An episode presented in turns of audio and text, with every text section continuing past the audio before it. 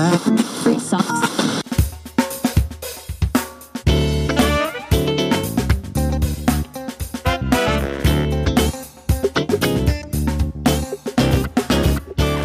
und herzlich willkommen zu einer neuen Ausgabe des Podcasts Zeit für Plan B Abnehmen ohne Sport.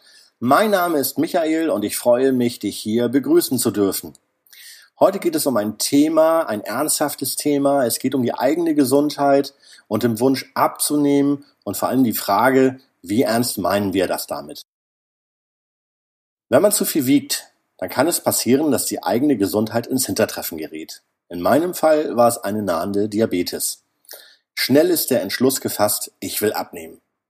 Leider gelingt dies nicht allen Menschen und damit dir, solltest du in so einer Situation stecken, das nicht passiert, will ich die Problematik in diesem Beitrag einmal auf eine ganz andere Art und Weise beleuchten. Stell dir einmal vor, dein Körper wäre ein Auto deiner Wahl, das du viel zu schwer beladen hast. Es fährt zwar noch, aber von außen kann man sehen, dass das Gewicht, welches das Auto transportieren muss, viel zu hoch ist. Auch dein Wagen zeigt dir die Problematik an. Eine Warnleuchte weist dich penetrant im Cockpit des Wagens darauf hin. Und vielleicht hat dich auch schon die Polizei angehalten und dich verwarnt weil die Art und Weise, wie du dein Auto beladen hast, ein Sicherheitsrisiko darstellt. Du hast jetzt an diesem Punkt mehrere Möglichkeiten.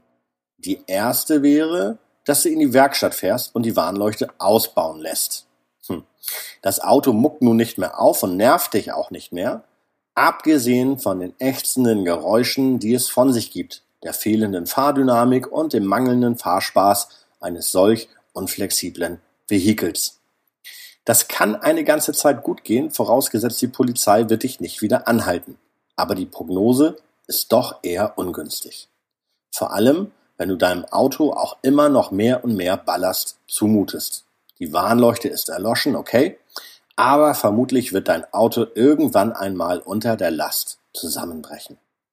Vielleicht fällt auch der Motor aus oder andere wichtige Bestandteile des Autos gehen kaputt. Der Grund ist einfach. Das Auto ist nur für eine maximale Last ausgerichtet. Und so ist es auch mit deinem Körper.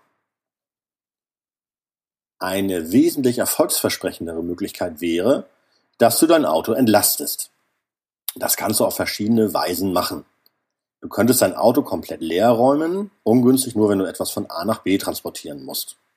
Du könntest aber auch schauen, dass du im ersten Schritt Stück für Stück nach und nach das Gewicht, das auf die Achsen drückt, verringerst.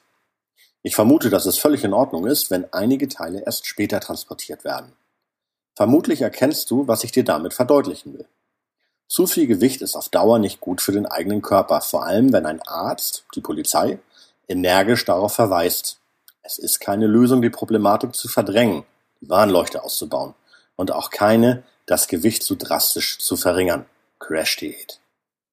Die Warnhinweise bleiben: ächzende Geräusche, zum Beispiel beim Treppengehen, und der körperlichen Erschöpfung, dem mangelnden Fahrspaß.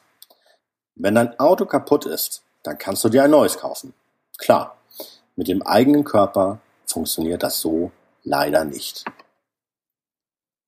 Daher plädiere ich für eine schrittweise bewusste Reduzierung des eigenen Gewichtes. So kannst du dich vor dem Jojo-Effekt schützen und bist fair zu deinem Körper, denn sein Gewicht ist ja auch nicht über Nacht auf das heutige angewachsen.